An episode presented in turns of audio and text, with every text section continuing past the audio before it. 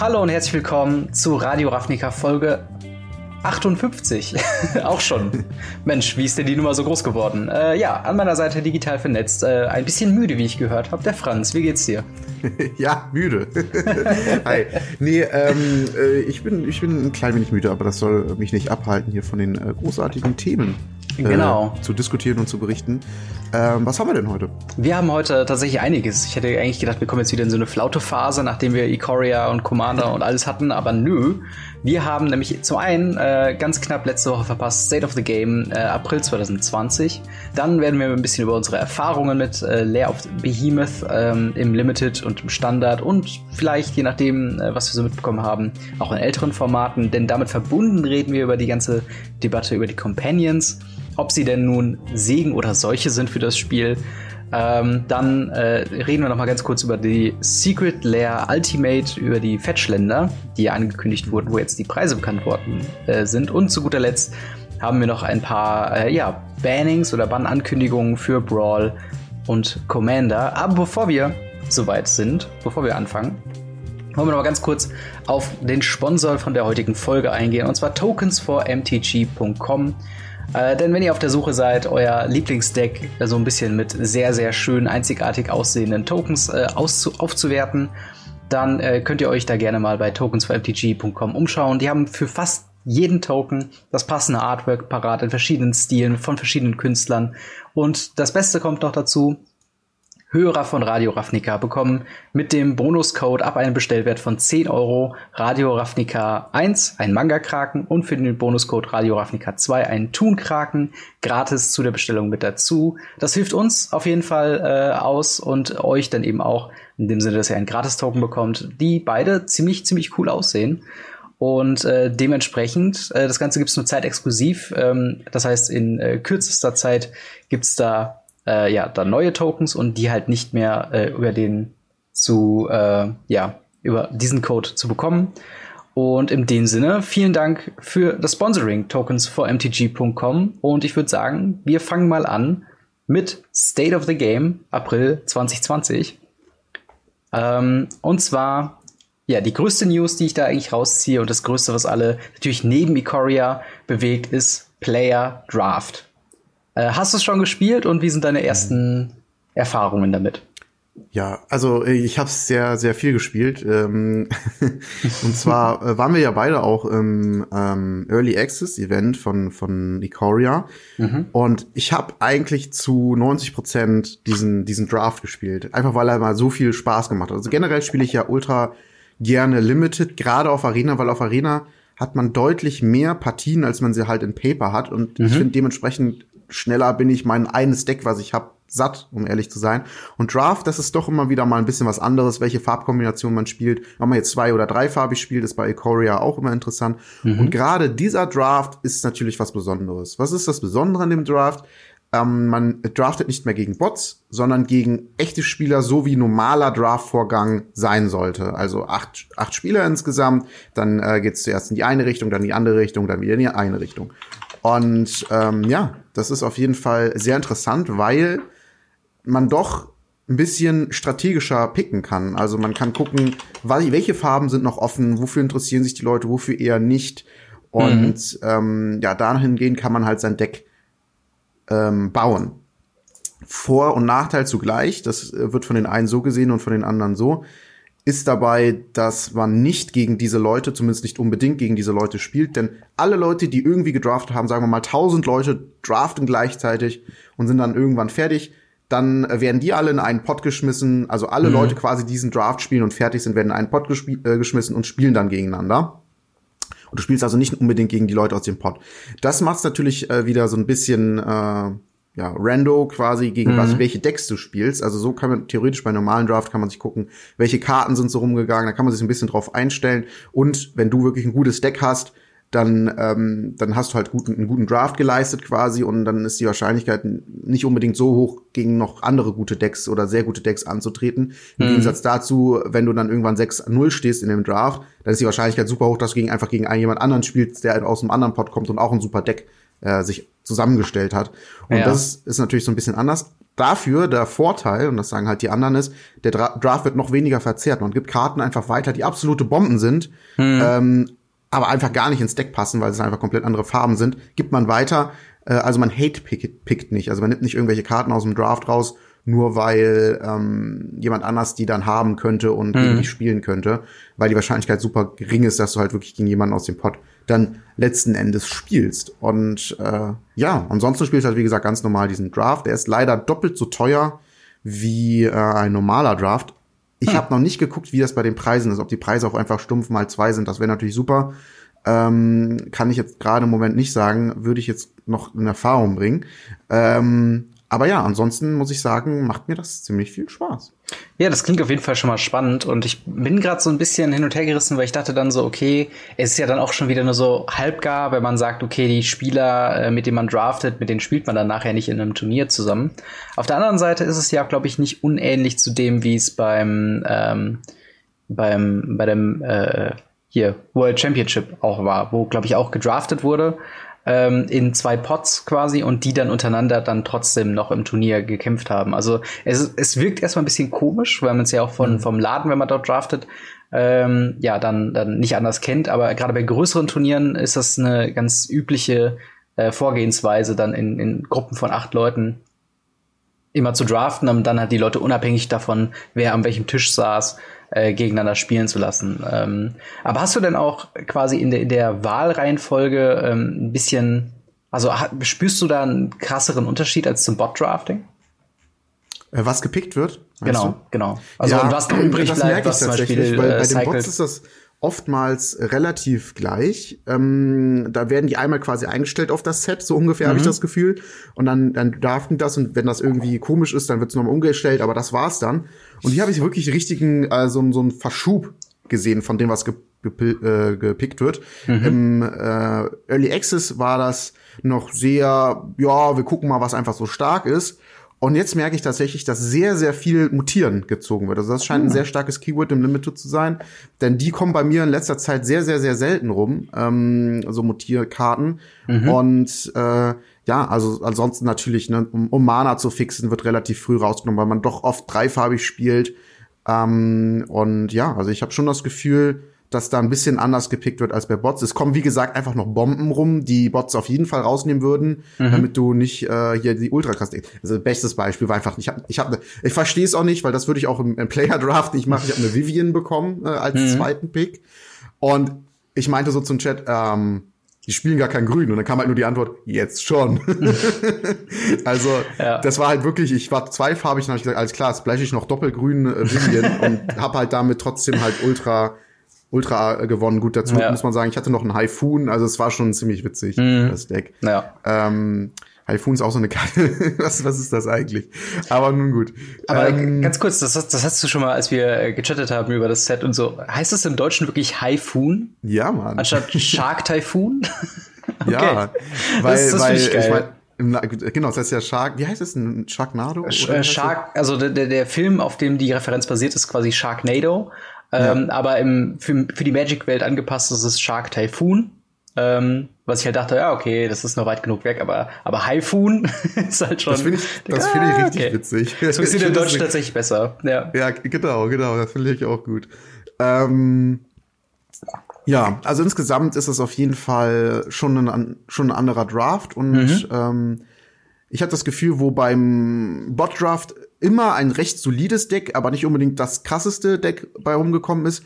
Oder halt ein ultra krasses Deck. Also das waren immer so die zwei Extreme. Aber du hattest irgendwie immer so ein Gefühl, so, so ein Fangnetz beim, ja. beim Bot-Draft, was du ähm, so mindestens an, an, an äh, wie soll ich sagen, Power-Level vom Deck hattest. Und das mhm. ist halt hier, habe ich das ähm, oft auch mal gehabt, da hatte ich eins Dreier-Matches.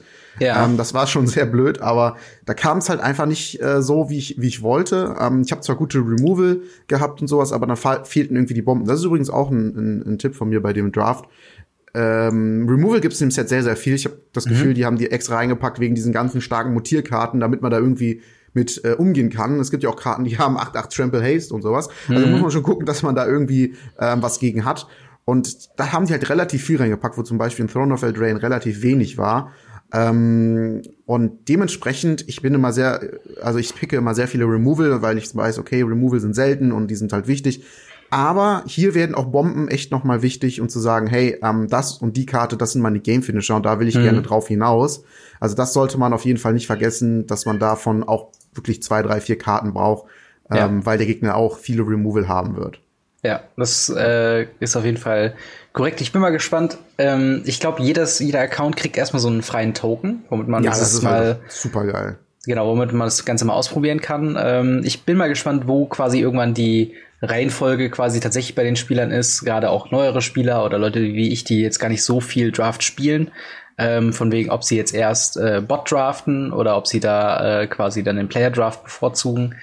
Äh, auf jeden Fall, ja, probiert das mal aus und ähm, wir machen mal weiter, was bei State of the Game so mit drin war. Zum einen wird auch noch das FNM at Home äh, ja, Produkt oder, oder ähm, ne, das, das Projekt wird weitergeführt.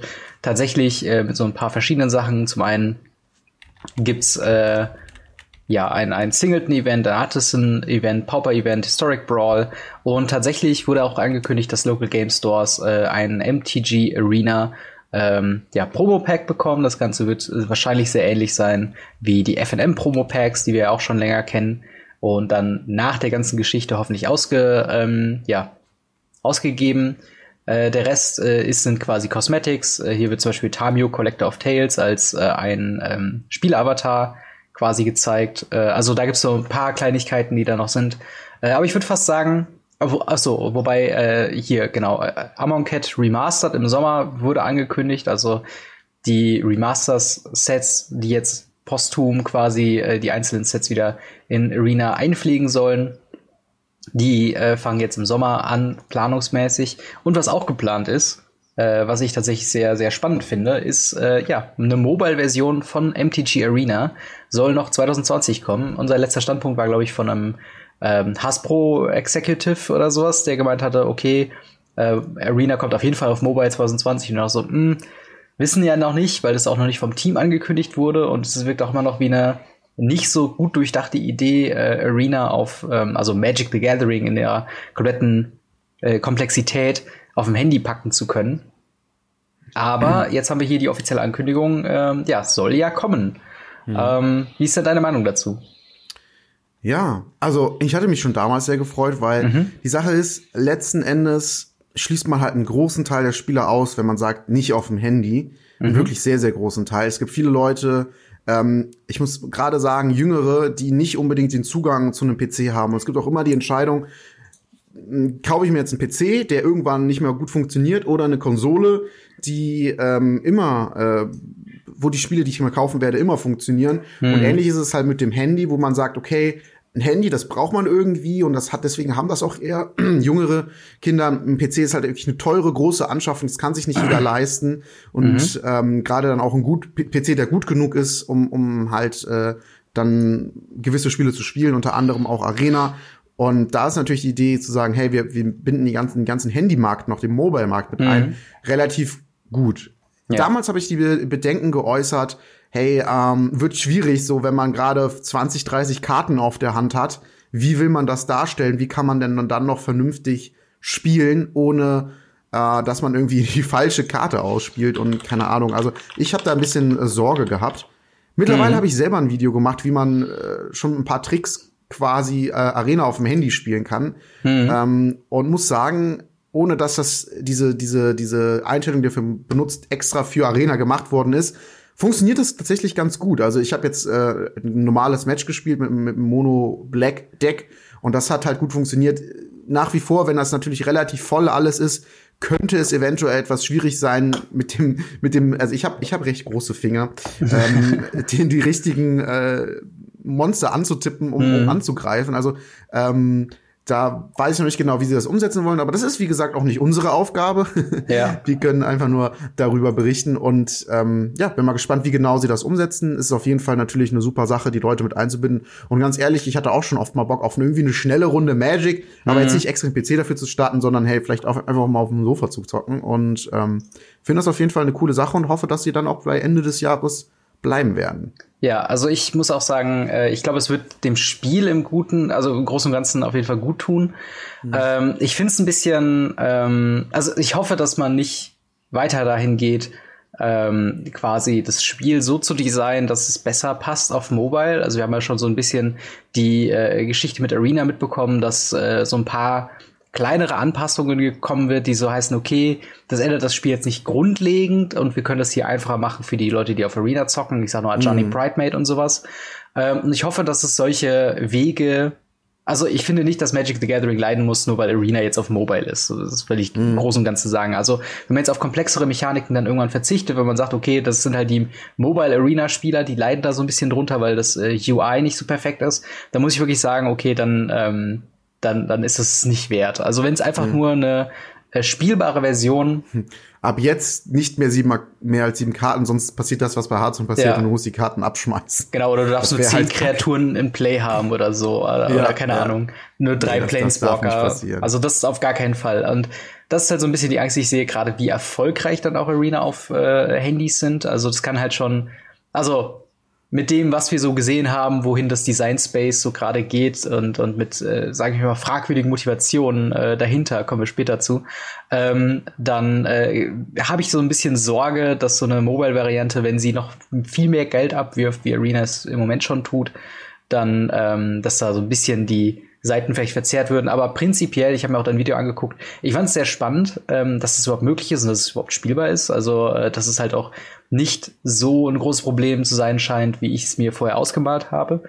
Ähm, aber im Großen und Ganzen, ähm, ja, bleibe ich auf jeden Fall mal gespannt, wie das dann so wird. Wäre auf jeden Fall cool, gerade unterwegs in der Bahn oder im Bus mal eben eine Runde äh, irgendwie auf äh, der Ladder zu zocken oder so. Ähm, mhm. Oder halt einfach auf der Couch liegend oder sonst irgendwas. Also das finde ich schon gar nicht mal so unspannend auf jeden Fall. Ähm, ja, aber dann würde ich sagen, gehen wir mal weiter äh, von State of the Game zu äh, ja, unseren Erfahrungen. Äh, wir haben eben schon ein bisschen das angerissen, ähm, was das Draft-Erlebnis angeht, aber jetzt allgemein mhm. erstmal auf Standard bezogen.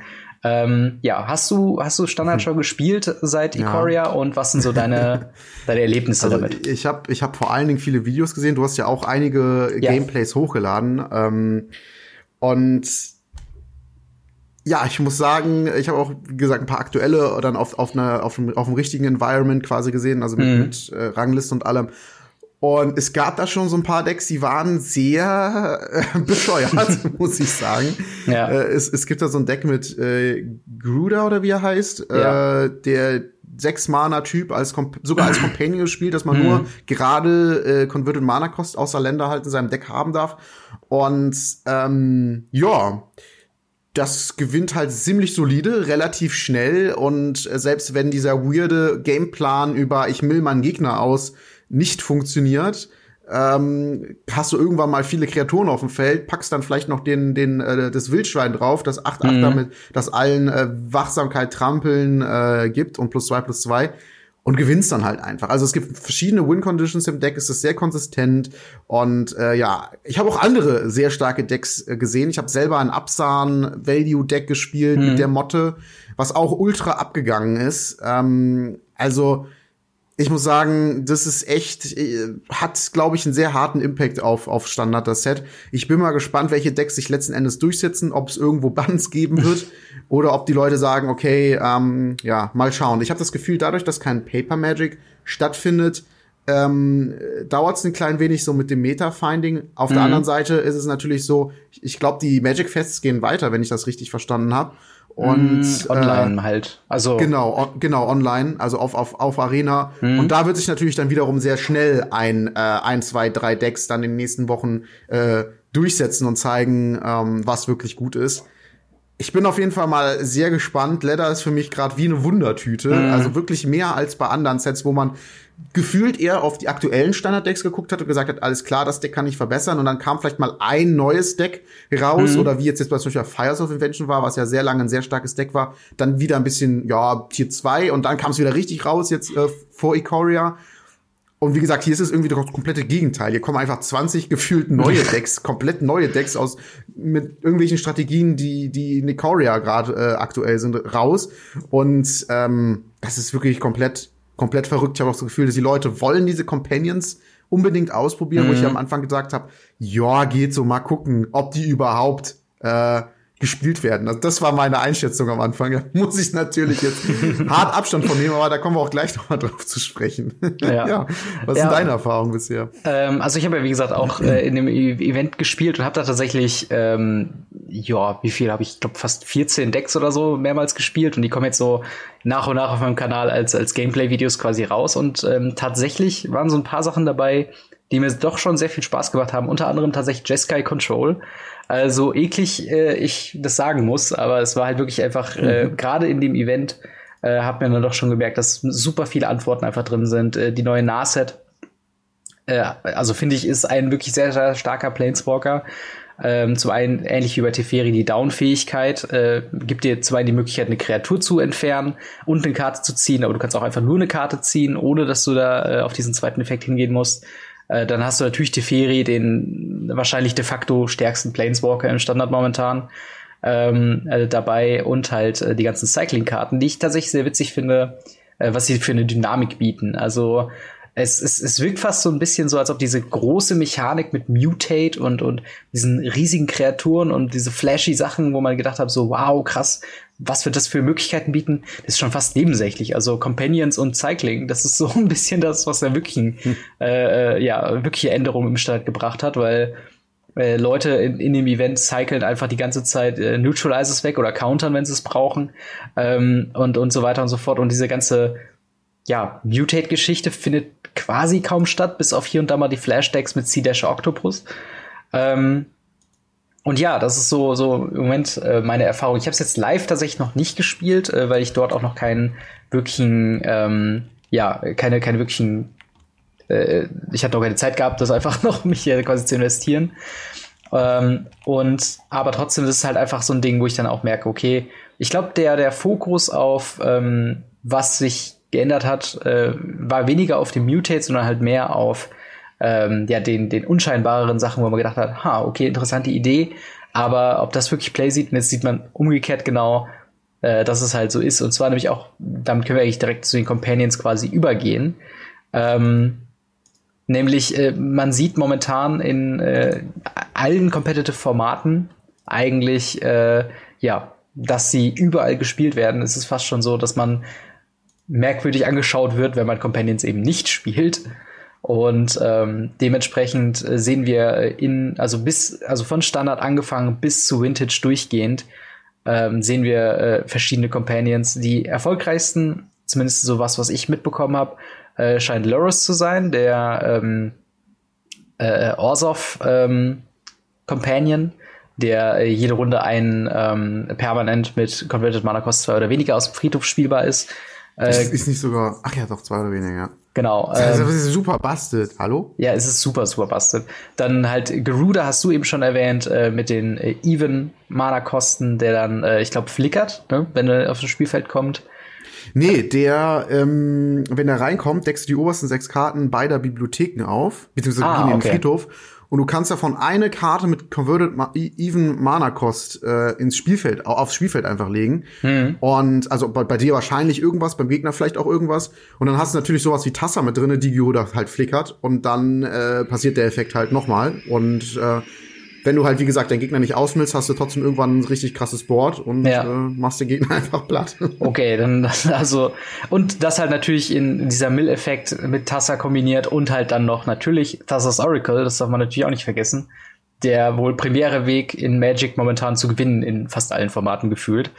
Ähm, ist da auch noch mit dabei. Dann haben wir noch in, in äh, Raktos Sacrifice bekommt ähm, Unterstützung durch Obosch, der quasi der mit den äh, Odd ähm, Mana-Kosten funktioniert, wo quasi äh, jedes Source, die äh, ja ungerade Mana-Kosten hat, einfach nochmal äh, ja, mehr Schaden austeilt.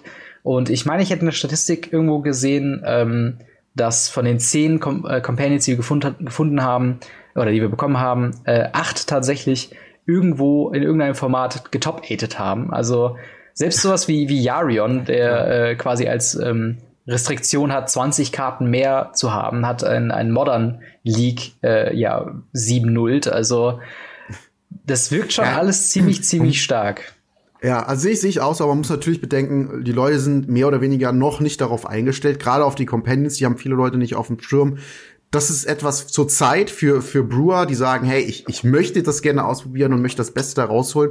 Und dementsprechend wenig ist man auf die Companions und deren Deckrestriktionen eingestellt. Ich kann mir aber vorstellen, dass äh, man schon ähm, gegebenenfalls irgendwie mit Sideboard und sowas reagieren kann.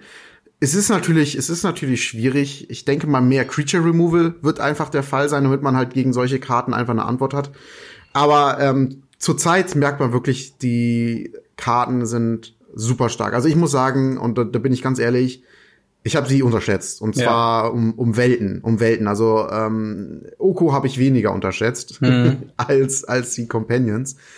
Das ist echt, das ist echt krass. Aber offensichtlich ja auch äh, Wizards. Ich denk mal nicht, dass sie wieder die Absicht hatten, äh, bannwürdige Karten äh, zu drucken. Ja. Ähm, vielleicht ja. wurden die Karten ja auch äh, äh, gemacht, als sie gemerkt haben, oh, Oko ist relativ stark. Komm, wir packen mal ins nächste Set, was wir, wo wir gerade dran arbeiten.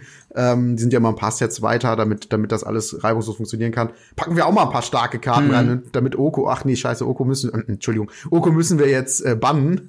Ja. Und äh, ja, ja dann das, sind die Karten doch schon gedruckt. Das ist tatsächlich, ähm, aber ich, ich würde dir, glaube ich, da ein bisschen widersprechen mit dem, was du eben gesagt hast, von wegen, dass jetzt gerade so eine, so eine Brewer-Phase ist und dass das noch nicht so ausmanövriert ist. Dadurch, mhm. dass wir schon so viele also, also ne, Online-Leaks gehen ja weiter und so weiter. Ähm, also wir haben schon sehr viel einfach Daten, dass die Decks halt dann auch gewinnen und dass halt von äh, ja, Top 8, teilweise 6, 7 Decks einfach diese Companion-Mechanik irgendwie ausnutzen. Mhm. Und das ist natürlich auch schon ein bisschen die Frage, wie viel, wie viel äh, äh, ja, Kosten hat tatsächlich so ein Companion zu haben, also quasi eine achte Karte auf der Starthand zu haben, die natürlich bekannt ist das kostet dich effektiv ja, die Deckbuilding Constriction, die, so wie es momentan scheint, nicht so schlimm zu sein scheint. Also äh, Luris äh, in, in Vintage, wo du sowieso alles nur, ja, äh, bis zwei Mana sowieso spielst äh, in irgendwelchen äh, Decks oder halt äh, selbst Yarion mit 20 Karten mehr in deinem Startendeck. Also wenn, wenn das die Leute quasi, wenn das keine wirkliche Kosten ist, dann ist es eigentlich nur noch ein Sideboard-Slot. Mhm. Und dann aber garantierten Three-Drop, Four-Drop oder selbst Six-Drop irgendwie zu haben, scheint dann doch irgendwie ziemlich, ziemlich äh, stark zu sein. Also ich, ich finde, das ist, glaube ich, nochmal ein anderer Eindruck wie ähm, als Oko. Ich glaube, selbst Oko wurde nicht so schnell äh, überall ausprobiert und überall getestet.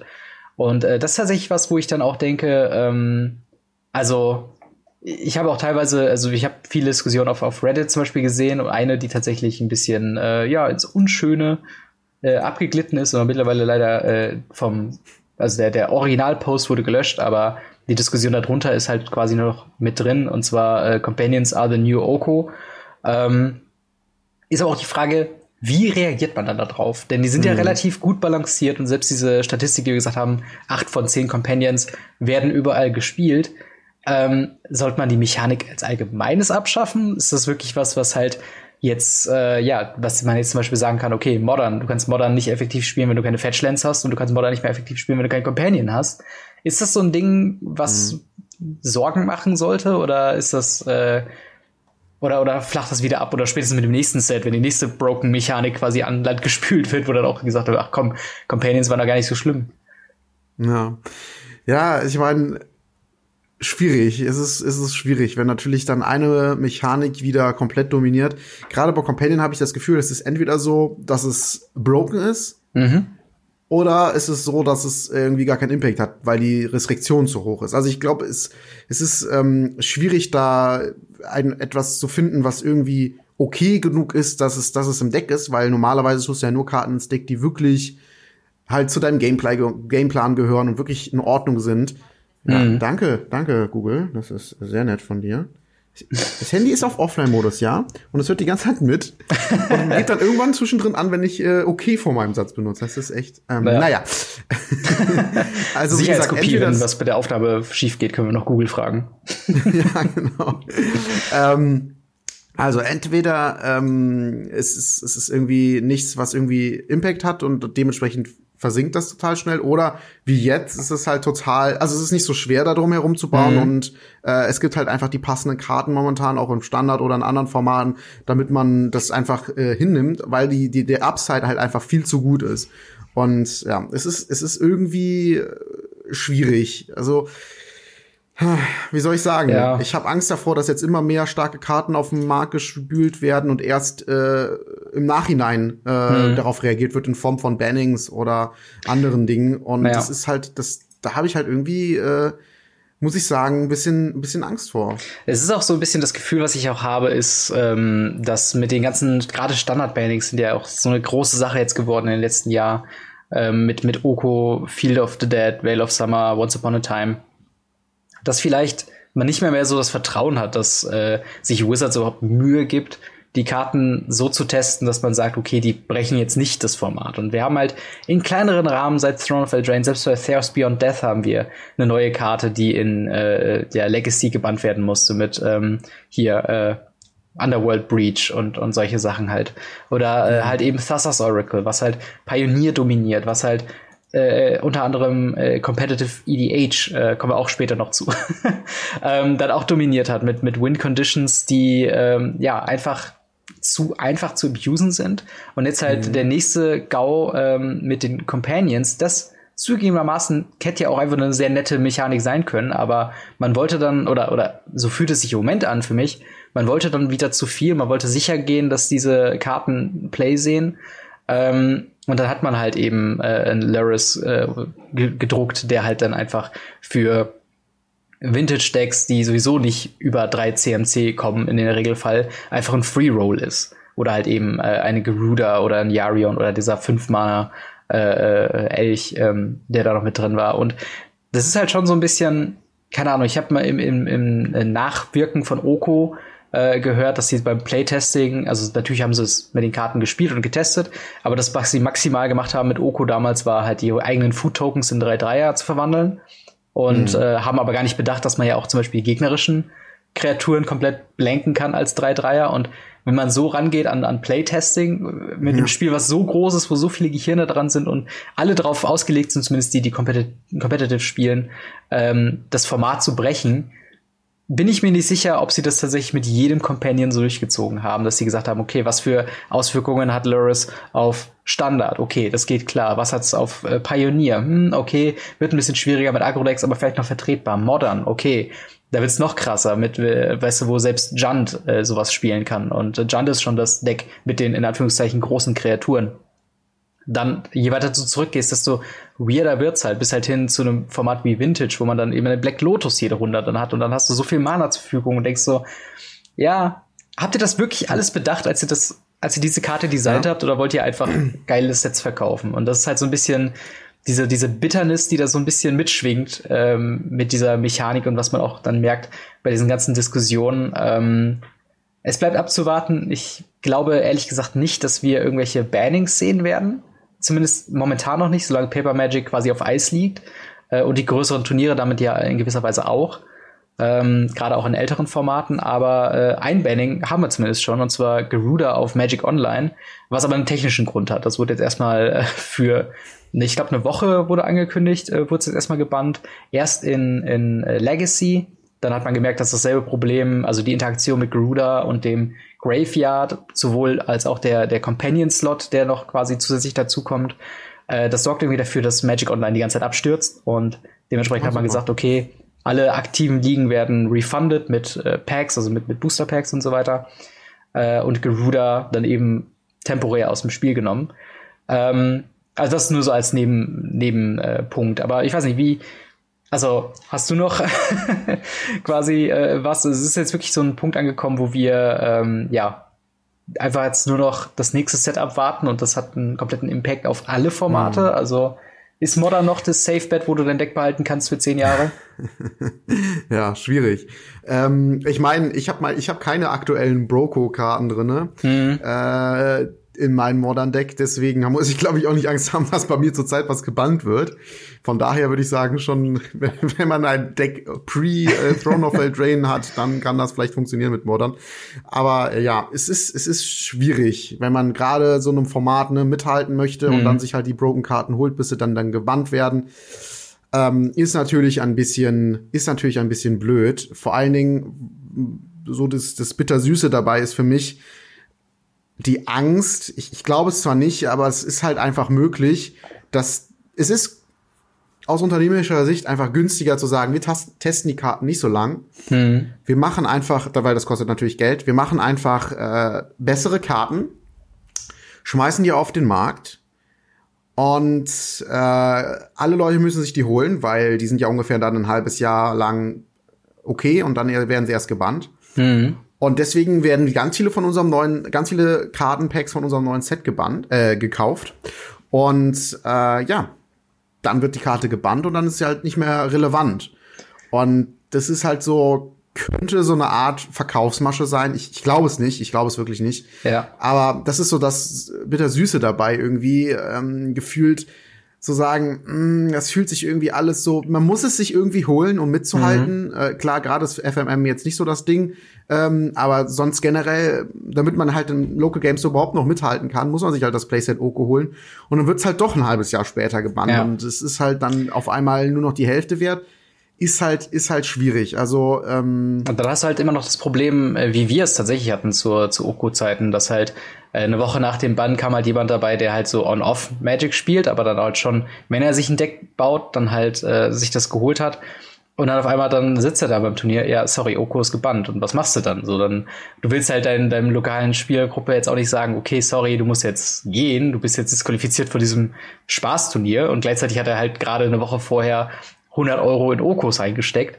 Und das ist halt auch das, was ich halt äh, so bemängelnswert finde äh, an, dieser, an dieser Strategie. Sollte es denn tatsächlich eine sein, dass die Karten nicht ausreichend getestet werden und man immer auf, den, auf der Suche ist nach dem nächsten, nächsten äh, ja, Höchstpunkt, was man im Magic machen kann, ist halt, irgendwann werden die Leute aufhören, die Packs zu kaufen, weil sie erstmal warten, ob jetzt was, was gebannt wird. Also ich persönlich bin auch so von dieser Anfangseuphorie von Ikoria und so, ach schade, ich kann mir keine Karten, kein Display, kein Bundle kaufen.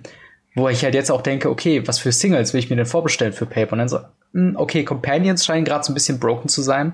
Ich weiß gar nicht, ob die Decks, die ich mir vorher rausgesucht habe, gut, das weiß man nie, aber ob man die überhaupt spielen kann, ob sie überhaupt gewinnen können und so weiter. Und gleichzeitig, wenn man dann sagt, okay, Companions, der gefällt mir ziemlich gut, und dann eine Woche später werden Companions komplett gebannt, denkst du dann auch so, okay, ähm, was soll ich denn überhaupt investieren? Und ich glaube, diese, dieser Power Creep und das damit, äh, ja, wenige, ähm, also diese, dieses, wir drucken erstmal und bannen später Approach, das killt, glaube ich, auf lange Zeit einfach Magic, weil die Leute keinen Bock mehr haben auf diesen Bullshit.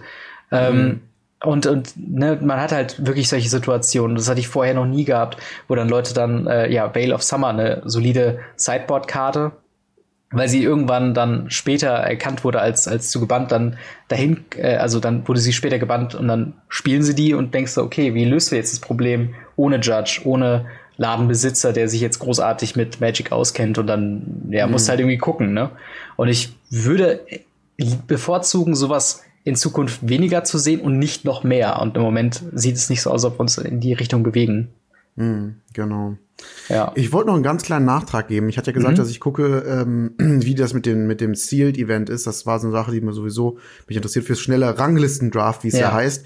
Ähm, tatsächlich ist es so, dass der Anfang von dem Primer-Draft sehr unrewarding ist. Also wenn man mhm. da halt nicht gewinnt, sehr, sehr unrewarding.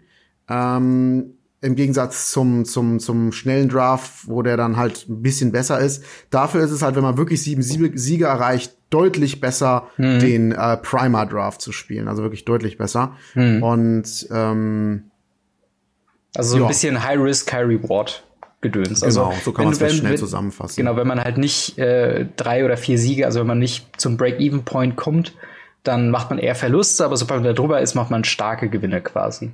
Mm, genau. Cool.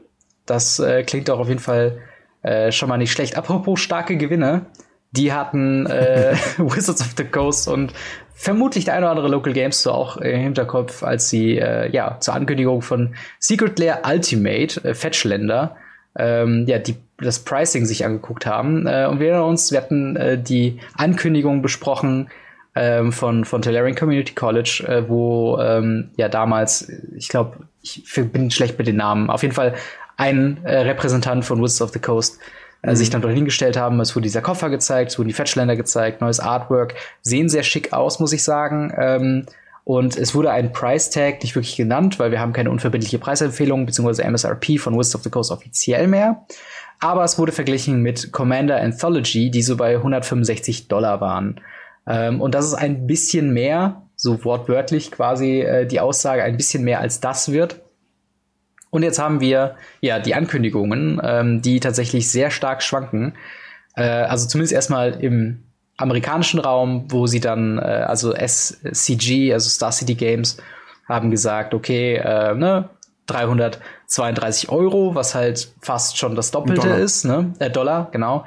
Dann bei Channel Fireballs 399 Dollar, das heißt für fünf Karten bezahlt man ja 400 Dollar plus und ähm, dazu sind noch ein paar andere Schö Unschönheiten quasi äh, rausgekommen und zwar, dass die allermeisten Local Game Stores, also es war ja immer so, dass Local Game Stores bis zu 10 bekommen können von diesen mhm. äh, Secret Layers und dabei ist es halt eher so in einem Rahmen drei bis fünf und äh, das ist tatsächlich etwas, was für moderne Spieler oder für, für Competitive Spieler äh, komplett den Appeal wegnimmt, weil wenn sich mhm. pro Laden höchstens einer, wenn überhaupt ein Playset äh, ja, zulegen kann von diesen Fetchländern, dann ist es quasi für 1200 Dollar. Für 1200 Dollar, das ist auch ja, muss muss es so sagen, das ist wirklich nicht äh, sehr nett. Und ähm, da stellt sich natürlich die Frage, also was ist da schiefgelaufen? Weil mhm. das kann ja wirklich nicht sein, dass das ähm, die Intention war, auch von Wizards of the Coast nachher wie Vollidioten dazustehen, die gesagt haben, okay,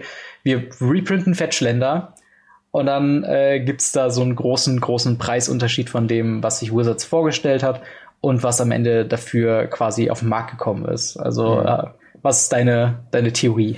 Also erstmal äh, im, im deutschen Rahmen kriegt man es momentan noch auf Card Market für 260 Euro mit 5,50 Euro Versand aus Tschechien, wie es aussieht. Mhm. Also äh, für 265 Euro, was ja schon mal ein bisschen günstiger ist, was, was schon mal ganz cool ist. Mhm. Aber nichtsdestotrotz machen die natürlich dann, wenn sie dann ihre Produkte bekommen, äh, ordentlich Gewinn damit.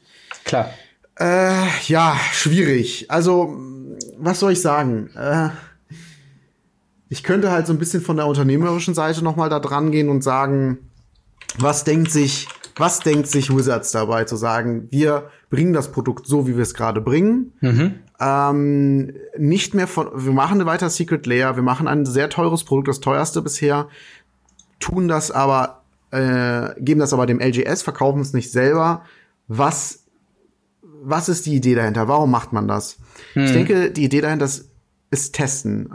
Und zwar testen, wie viel, wie viel Abnahme bekommen wir äh, dadurch, können wir vielleicht dadurch ein bisschen genauer bestimmen, wie viel wir drucken müssen, weil ähm, es natürlich so und so viele LGS gibt, dann gehen wir davon aus, dass jeder vielleicht so und so viel kauft. Das ist vielleicht einfacher zu bestimmen als äh, die Secret Layers bisher, wo, mhm. wo es, glaube ich, extrem, ich kann mir vorstellen, extrem schwankt, wie viel gekauft wird ähm, ob sie jetzt nochmal nachdrücken drucken müssen oder nicht. Ich glaube, das ist echt von Set zu Set was komplett unterschiedliches, weil es immer komplett andere Leute anspricht. Mhm. Ähm, übrigens ähm, habe ich auch nochmal erzählt bekommen von einem unserer Zuschauer, äh, ist natürlich das Produkt etwas vor allen Dingen zum Beispiel für Commander, wobei es natürlich jetzt nicht Foil ist, aber jedes Fetchland einmal ist natürlich ganz, Enemy Fetchland einmal ist natürlich was Gutes für Commander, brauchst du ja nicht mehr. Ja, ähm, ja. Nichtsdestotrotz, ja, na, dann warum ist es dann nicht voll, ne, gerade bei Commander, aber nun gut. Genau. Ähm, wo war ich stehen geblieben? Ach so, die Idee ist halt dahinter, würde ich halt irgendwie mal vermuten zu testen und dann vielleicht echt sowas zu provozieren, schon fast, genau das, was gerade passiert, diese Preiserhöhung, hm.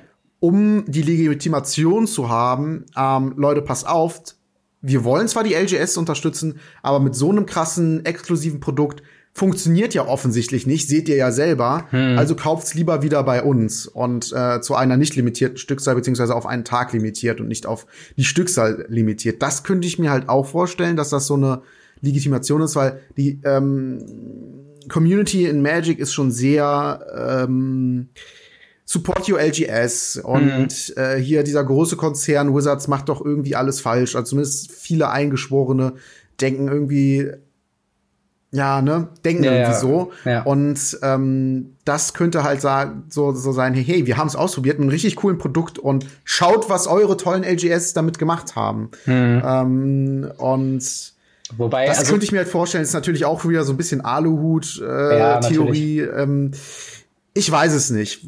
warum macht man es halt sonst so? Warum sagt man nicht sonst, hey, ähm, ihr könnt über zwei Wellen bestellen oder so. Hm. Äh, oder, oder man sagt, Secret Layer ist es jetzt nicht, sondern es ist irgendwie was anderes und ähm, ihr bekommt es über einen gewissen Zeitraum, vielleicht die Möglichkeit, ein halbes Jahr lang diese Produkte zu verkaufen, wirklich alle Leute, die es brauchen, damit zu versorgen.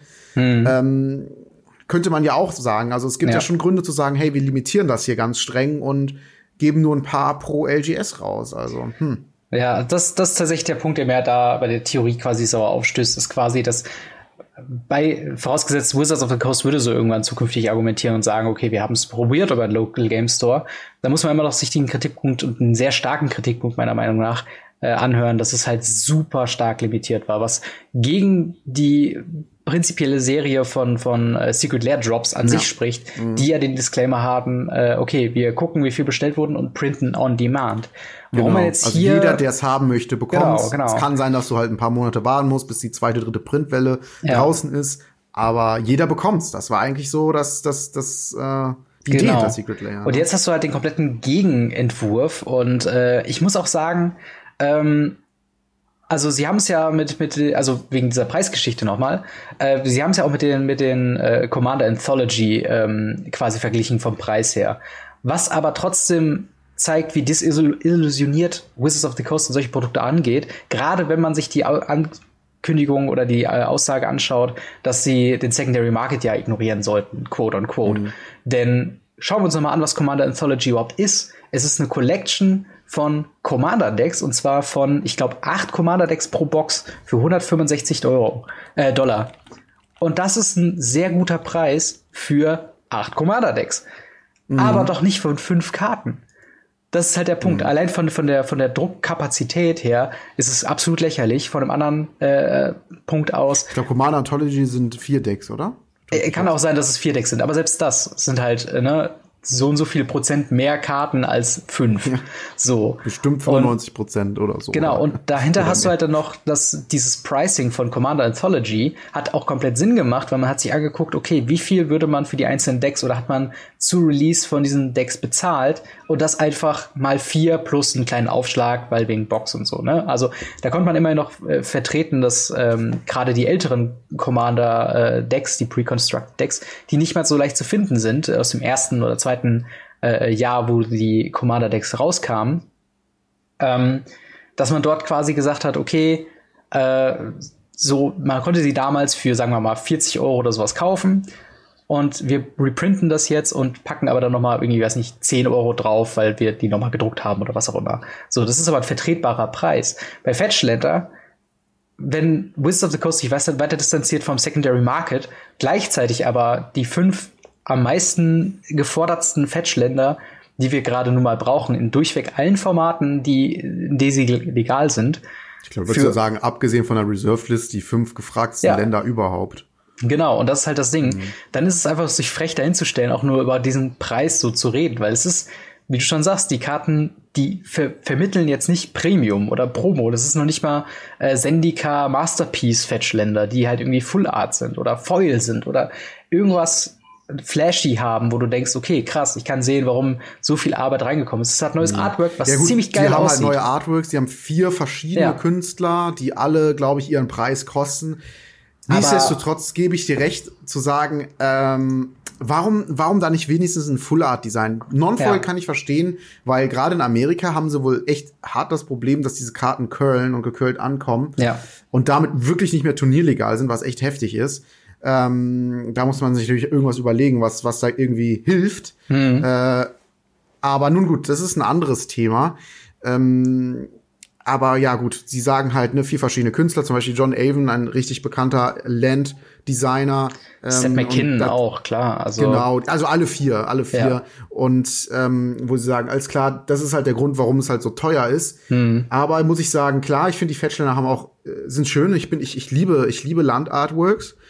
Aber da muss ich sagen, hätte ich hätte ich zumindest schöner gefunden, wenn es dann wenigstens auch ein Full Art wäre ja. und irgendwas richtig Besonderes noch dazu hätte. Ich kann aber auch verstehen, dass sie sagen, ähm, es gibt viele Leute, gerade für Fetchländer ist ja eher, ne, wie gesagt, sind ja keine Standardprodukte mhm. äh, und genauso keine Pioneer-Produkte und gerade in den älteren Formaten, Modern und älter, gibt es halt weniger von diesen Full Art Karten und dann, dass die da eine gewisse Einheitlichkeit ähm, haben wollten. Mhm. Es gibt, äh, glaube ich, viele Leute, die es blöd finden, wenn dann irgendwie ein Full Art Land da liegt und daneben irgendwie so eine, so eine, keine Ahnung, äh, äh, Wasteland oder sowas, mhm. was, was sie jetzt nicht unbedingt als, als Full Art haben. Ich weiß nicht, ob es das vielleicht ein, ein äh, reprintet worden ist in, in, in Zendika, weiß mhm. ich jetzt gerade nicht, aber nichtsdestotrotz, ihr wisst, glaube ich, worauf ja. ich hinaus wollte, dass irgendwie so eine gewisse Einheitlichkeit da ist. Aber nichtsdestotrotz, gerade das macht es dann irgendwie wieder für mich total uninteressant, unbesonders und dann für den Preis unverständlich. Eben, und das ist halt wirklich, ich glaube, der, der Blick auf Fetchländer ist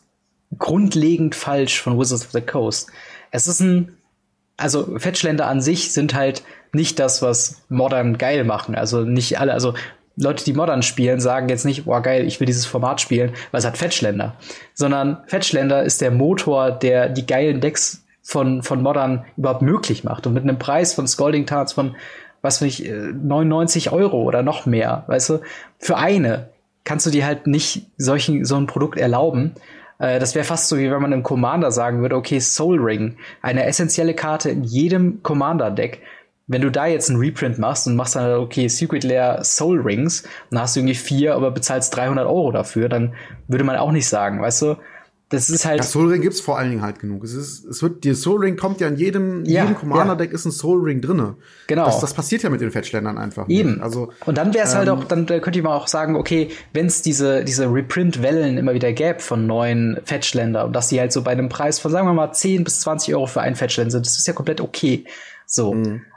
Karten sollen ja auch noch Wert behalten, aber dass man dann so sagt, okay, wir haben jetzt hier Secret Lair Ultimate Fetchlands, sie haben individuelles Artwork, sehen richtig geil aus, Leute, ihr bekommt diesen Koffer dazu. Ich glaube, dann wäre die äh, Resonanz auf dieses Produkt nicht so schlecht, wenn es einfach mhm. nicht dieses In-Demand-Produkt ist, weil es ist quasi eine andere ja, es eine ist, andere es, Überlegung. Es ist quasi, sorry, sorry, ja. Es ist quasi so, wie wenn alle Leute irgendwie einfach nur Brötchen essen wollen und äh, ne, haben einfach, hey Leute, gebt uns bitte einfach nur Brötchen und dann bietest du Brötchen an, aber nur fünf Stück pro Kunde und äh, äh sagst dann, okay, ihr müsst jetzt hier 150 Euro für fünf Brötchen hinstehen. Also es ist halt essentiell, um quasi modern zu spielen, um da weiterzukommen und trotzdem macht mhm. ihr es so teuer und es ist kein effizientes Reprint unterm Strich. Ich habe auch das Gefühl, es sind dann, ich, ich habe auch das Gefühl, es sind dann halt nicht nur die Brötchen, sondern äh, direkt so belegt mit Blattgold und Trüffel halt ja, so. Ja. Also und du, und du musst die nehmen, auch wenn du Bettel, Bet, Bettler bist quasi, weil ja. das ist das einzige Essen, was du bekommst. Ist zwar vielleicht ein halt, harter Vergleich, ja, aber gerade dann mit, mit Magic-Produkten, aber ich glaube, da kommt man ganz gut dahin zu verstehen, was das irgendwie zu, bedeut zu bedeuten hat. Ja. Und ähm, ja, so ein kleiner Punkt, den ich noch ansprechen wollte bei der ganzen Geschichte, warum man das vielleicht so macht, wie man es macht. Mhm.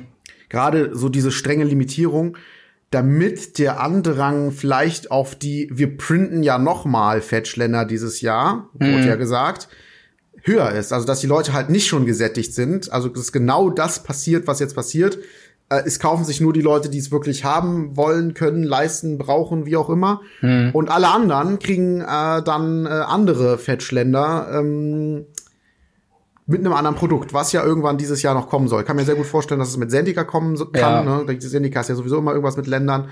Wobei Und sie angekündigt haben, dass in Sendika Rising das nicht so sein wird. Also, ja, okay. Also das Ding ist halt, wie müsstest du Fetchländer reprinten, damit du tatsächlich eine effiziente Leistung davon hast? Es bringt nichts in Premium-Produkten wie Secret Lair, die ja, zu drucken. Genau, also ich denke, die wollen den Markt nicht übersättigen und ich bin mal gespannt, wie sie es dann halt bringen oder ob irgendwie ganz dreist noch ein Secret Layer einfach machen und das über sich verkaufen. Das könnte sein oder sie sagen halt, ähm, keine Ahnung, sie packen Wie haben sie das denn mit Sendika gesagt? Also sie haben auf jeden Fall gesagt, dass, äh, dass die Fetchländer nicht in, ähm, in Standardsets kommen sollen. Ja gut, das, das, ist, das ist klar. Das Und halt, klar. dass sie explizit angekündigt haben für äh, Sendika, dass es nicht in dem Booster-Set drin sein soll. Vielleicht gibt es da eine Collectors Edition davon oder ist es irgendwie in einem Nebenprodukt von, von Zendika vielleicht Rising. Vielleicht eine Masterpiece-Serie in den Collectors Boostern. ja, vielleicht sowas. Aber das ist halt das Ding. Meine Erwartungshaltung an Fetchlands Reprints, die angekündigt wurden, ist so verdammt niedrig mittlerweile. Weil ich ja. ja denke, okay, das war das große Produkt, worauf wir jahrelang gewartet haben. Endlich wird ein Fetchlander reprintet. Und dann kommt sowas bei rum, dann kann ich mir nicht vorstellen, dass sie jetzt einfach sagen, okay, Commander Legends, ein 5-Euro-Booster, da können die random im Rare-Slot drin sein. Also, wenn, dann würden sie wahrscheinlich sowas machen, wie sie es bei Ultimate Masters gemacht haben mit den äh, In-Demand-Reprints, dass sie sie Mythic machen, was mhm. sowas von Quatsch wäre. Oder ähm, ja, es, es kommt ja auch nicht mehr daran, also es müsste ja nicht mehr nur einmal reprintet werden, sondern um bei dem Soul Ring Beispiel zu bleiben, es müsste jedes Jahr irgendein Produkt geben, wo Fetchländer drin sind. Und in mein, meiner Meinung nach wären Commander-Produkte perfekt dafür. Pack in jedem Commander-Deck so ein Fetchland und mach jedes Jahr neue ähm, ja, Printruns davon. Und dann hast du die Mahns zumindest so weit gedeckt, dass die Sachen halt nicht mehrere hundert Euro kosten müssen. Und man verkauft Playset. ja theoretisch noch direkt äh, Eben, 99 ja. andere Karten mit. Ne? Ja. Also. So, und ja. ich verstehe halt nicht, wie Wizards of the Coast es nicht sehen kann, wie sie sich so sehr an dem Secondary-Markt aufhalten. Ähm, auf jeden Fall eine, wie ich finde, herbe, herbe Enttäuschung ähm, von diesen Fettständern. Und ich glaube auch dieses Secret Lair, das wird, glaube ich, ähm, dem ganzen Unternehmen Wizards of the Coast mehr schaden und vom Thema Spielervertrauen, äh, das, das wird den Ganzen nicht gut tun, sind wir mal ganz ehrlich. Also egal wie man es dreht und wendet, das, das Ding ist ein Verlust für alle, die dran teilnehmen. Also für die Käufer, für die, äh, ja, für die Verkäufer, für die Local Game Stores, für Wizards of the Coast, äh, da ist so viel, viel falsch gegangen. Ähm, und ich bin gespannt, ehrlich gesagt, was so die nächste Secret Lair Ultimate Edition über Local Game Stores sein wird und ob irgendwas. Allgemein Secret Lair, Alter. Der Preis von irgendwie, weiß ich nicht, 30 Dollar zu 40 mm. zu 50 mhm. zu 200. Ja. Äh, was ist das für eine Entwicklung? also, ja.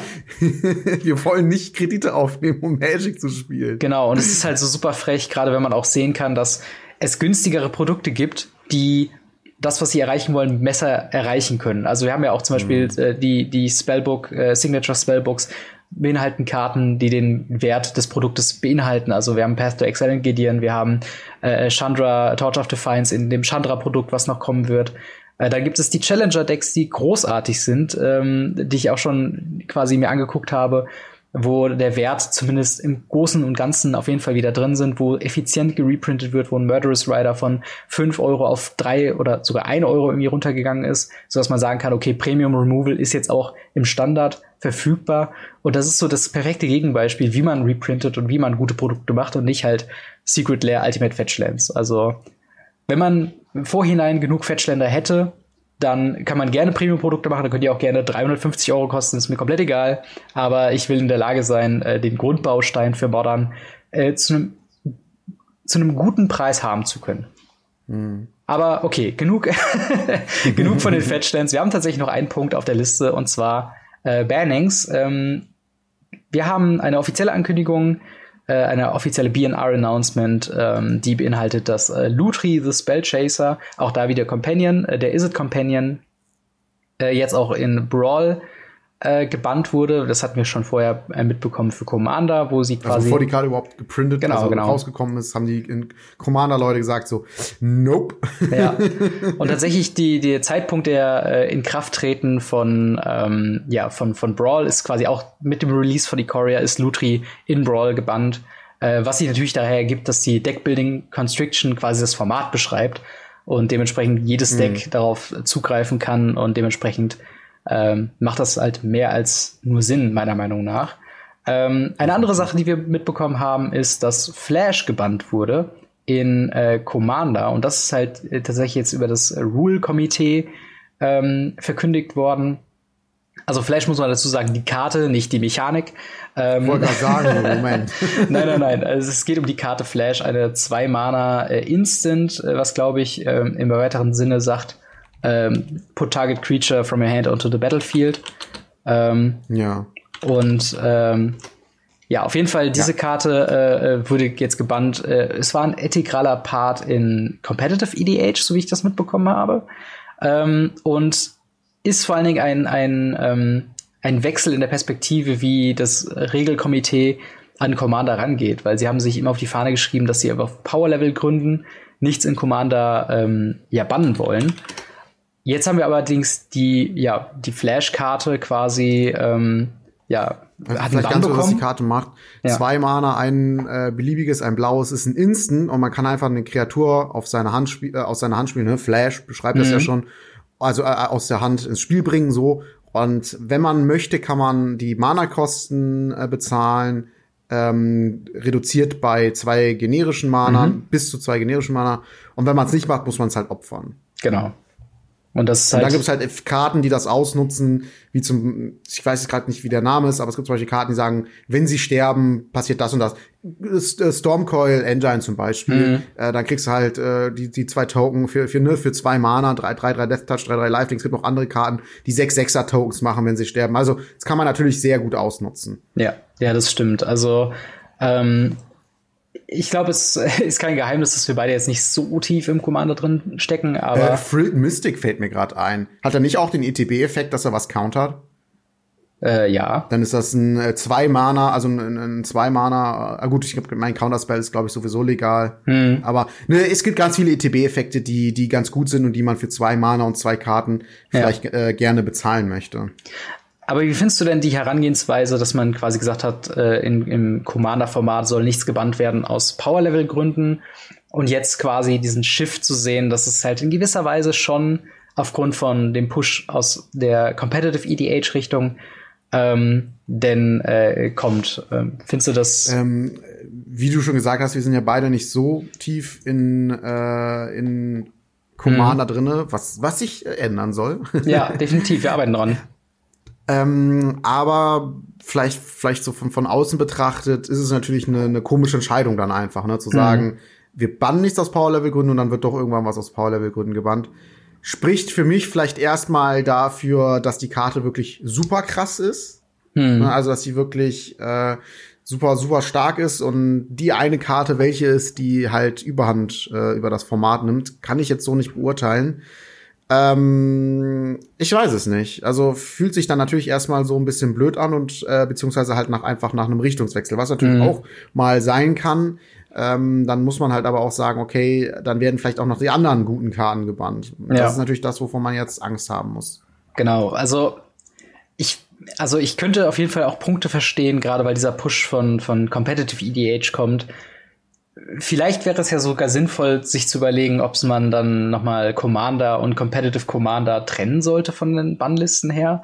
Denn äh, eine Sache bei den wenigen Commander-Erfahrungen, die ich habe, ich habe mir das äh, Edgar Markov-Deck damals geholt und habe es mal in der Gruppe äh, so angezockt zumindest ähm, damals, äh, das Match nie beendet oder so. Aber da wurde ich halt auch darauf aufmerksam gemacht, dass die Karte wohl ja äh, auch gebannt war oder so. Oder ich, ich weiß nicht ganz genau, äh, wo das war, aber es war halt in Ordnung, weil ich halt das unveränderte äh, Precon dann dazu hatte. Aber es gab wohl auch schon Sachen, dass das wohl schon zu stark ist oder solche Sachen, wo ich halt auch denke, wenn man doch Commander quasi dieses Freeform-Format äh, quasi dann irgendwie dann hat, dass man dann auch sagen kann, okay, für die Leute, die das dann halt competitive spielen, die dann äh, quasi das Möglichste machen wollen, um dieses Format zu brechen, dass für die diese Bannliste im Speziellen gilt äh, aber für alle anderen, die halt auch nicht mit Flash spielen, die halt einfach nur ihre großen Kreaturen spielen, die gut miteinander synergieren, ähm, dass das halt dann keinen Effekt hat. Also, ich meine, unter Strich kann man ja auch sagen, dadurch, dass Commander ein Casual-Format ist,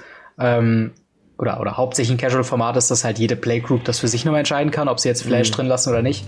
Ähm, aber das finde ich auf jeden Fall interessant und äh, bin mal gespannt, ähm, ja, wie es da weitergeht. Es ist auch ein bisschen komisch, dann quasi eine, eine BNR-Announcement äh, nicht von der Magic-Seite, sondern halt von äh, mtgcommander.net quasi zu haben und es gilt. Mhm. Äh, also, aber das ist ja diese Besonderheit bei Commander auf jeden Fall. Ja. ja. das bringt uns dann, glaube ich, auch schon zum Ende von äh, der Folge 58. Ähm, ja, in dem Sinne wollen wir nochmal darauf aufmerksam machen auf unseren Sponsor der heutigen äh, Folge Tokens for MTG.com. Wenn ihr gerade euer Commander-Deck ja neu gestalten müsst, denn Flash wurde ja gebannt, dann äh, könnt ihr bei Tokens for MTG euch mit den passenden Tokens dazu äh, quasi ausstatten und bei einer Bestellung von über 10 Euro gibt es mit dem Code Radio Ravnica 1 an Manga Kroken, äh, Kraken, äh, Kroken, weil es ist broken. Ähm, und mit Radio Ravnica 2 ein Thun Kraken Token. Äh, dazu, äh, das Ganze ist zeitexklusiv. Über einen unserer Codes könnt ihr das äh, bekommen. Und an der Stelle nochmal vielen Dank äh, tokens for mtg.com für das Sponsoring und auch vielen Dank an euch fürs Zuhören und äh, ja, lasst uns in den Kommentaren teilhaben an euren äh, ja, Überlegungen zu Companions, zu Secret Lair, zu Commander Bannings, wie ihr Ikoria momentan findet. Und dann sehen wir uns in der nächsten Woche wieder mit was auch immer in der Welt von Magic alles so abgeht. Und äh, ja, bis dahin, vielen Dank fürs Zuhören. Ciao. Ciao.